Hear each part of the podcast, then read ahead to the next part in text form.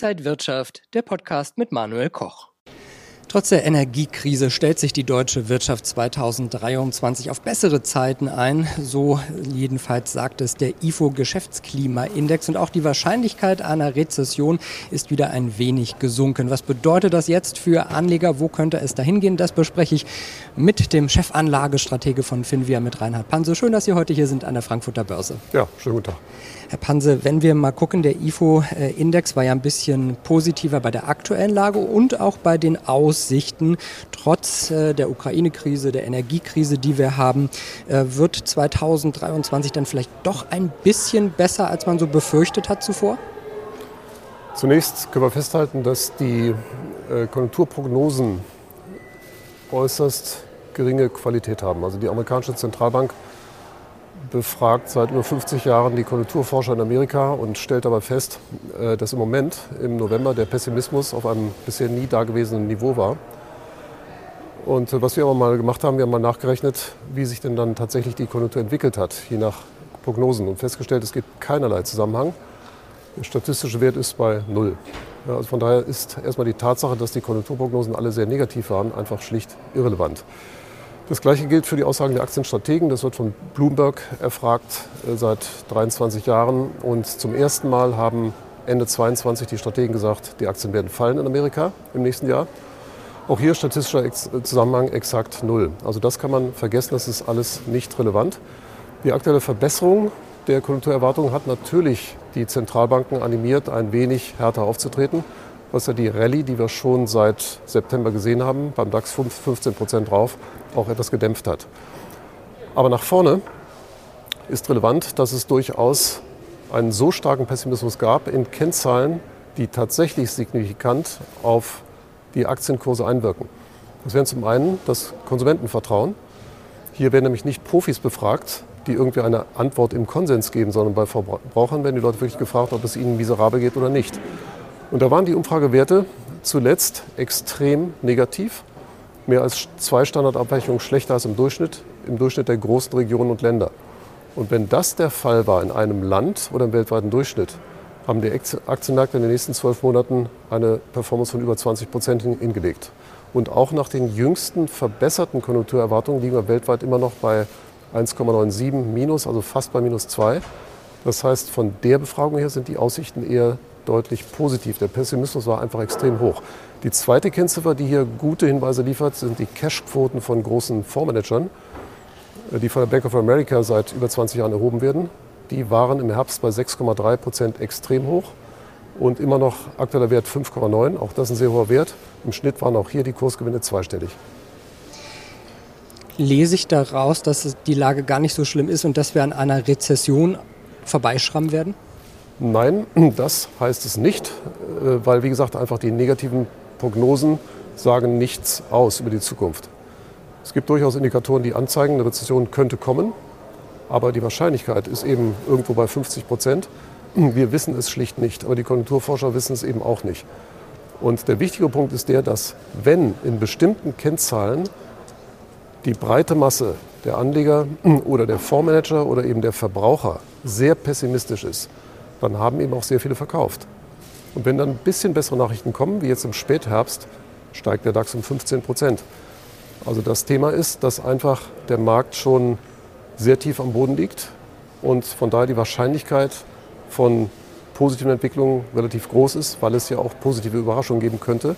Und die negativen werden sowieso alle erwartet die Märkte schauen ja auch sehr auf die Notenbanken. Da hatten wir in der vergangenen Woche die EZB hier in Europa, wir hatten die US-Notenbank FED, wir hatten die britische Zentralbank. Ähm, trotzdem hat, oder gerade deswegen hat auch hier zum Beispiel der DAX dann nervös reagiert, ist unter die 14.000 Punkte Marke gegangen. Haben die Notenbanken so ein bisschen die Jahresendrallye, eine Weihnachtsrallye versaut?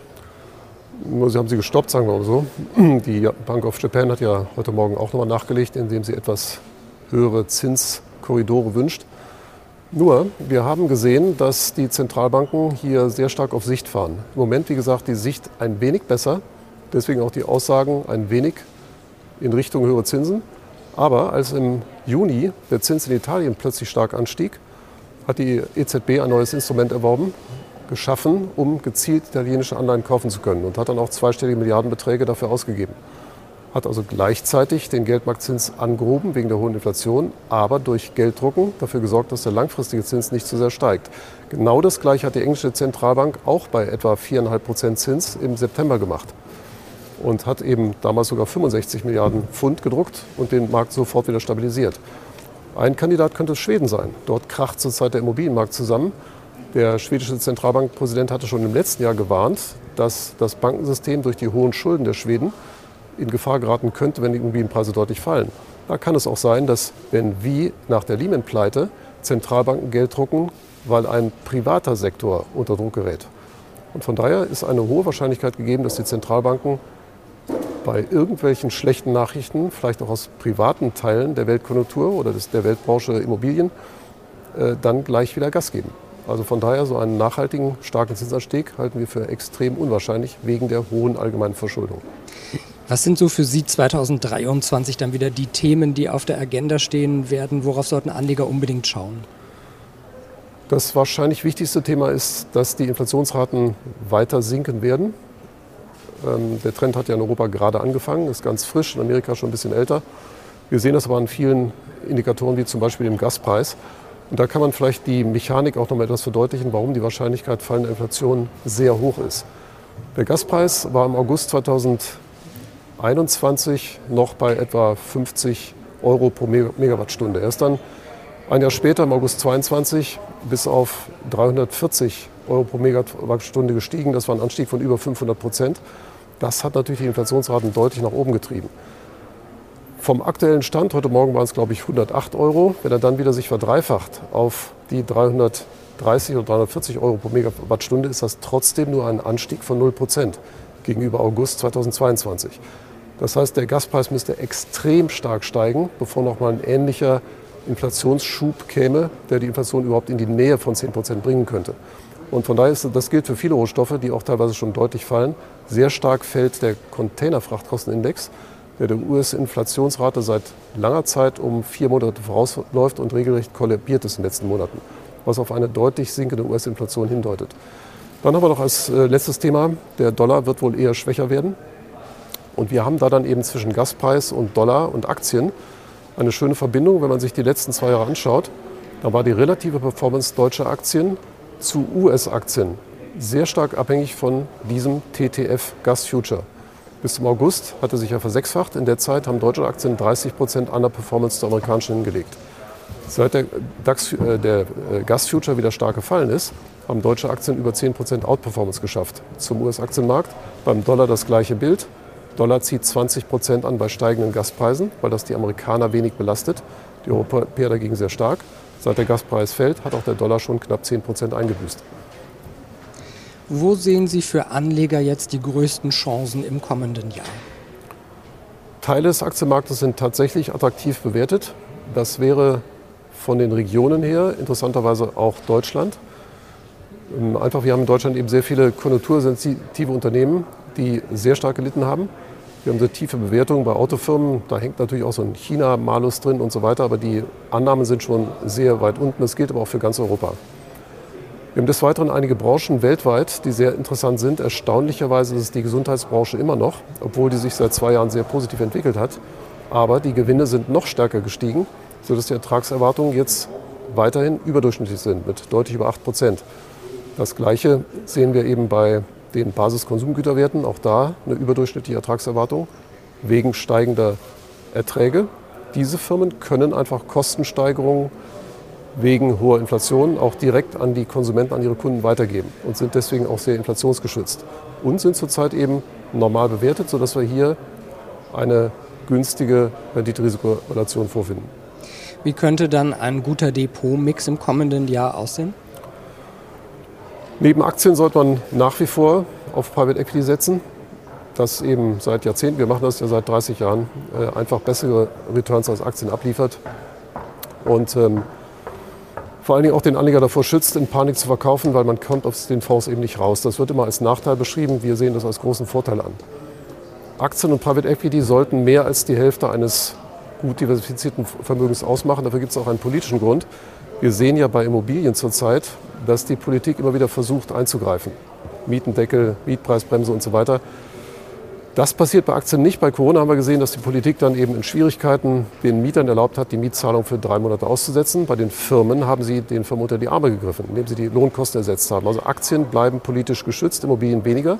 Aber energetisch sanierte Wohnimmobilien mittlerer Qualität sollten sich langfristig gut entwickeln, trotz der aktuellen leichten Rückgänge. Warum?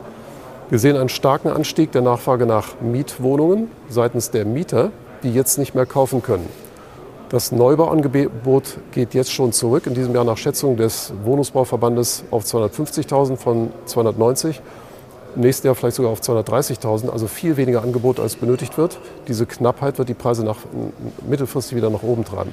Und die Anleger unterschätzen zurzeit, dass bei durchschnittlich 3,5 Prozent Inflation, was wir für wahrscheinlich halten, und nicht 2 Prozent Inflation, die Mietsteigerungen in den nächsten zehn Jahren stärker ausfallen werden zumal auch wegen der Arbeitskräfteknappheit, die Lohnsteigerungen tendenziell höher ausfallen in der, als in der Vergangenheit. Die Leute können also auch sich bessere Wohnungen leisten und mehr Miete zahlen. Dazu brauchen wir noch ein bisschen Gold als Krisenschutz. Gold äh, schadet, glaube ich, auch nicht. Ähm, für Sie nochmal, sind Sie positiv fürs Jahr 2023 gestimmt? Wenn wir die Ertragserwartungen über alle Modelle zusammenrechnen, sind die Ertragserwartungen deutlich höher und vor allen Dingen bei allen Sachwerten liegen die Ertragserwartungen für die nächsten zehn Jahre deutlich über der Inflationserwartung, die wir schon bei 3,5 Prozent relativ hoch ansetzen. Also das Jahr 2023 wird wie auch die nächsten Jahre höchstwahrscheinlich besser werden als 2022. Das sind noch positive äh, Nachrichten zum Schluss. Danke Ihnen, äh, Reinhard Panse, Chefanlagestratege vom Family Office Finvia, ja, für Ihren Dank. Besuch und Ihre Einordnungen. Und danke Ihnen, liebe Zuschauer, fürs Interesse. Alles Gute für Sie. Bleiben Sie gesund und munter. Und wenn euch diese Sendung gefallen hat, dann abonniert gerne den Podcast von Inside Wirtschaft und gebt uns ein Like.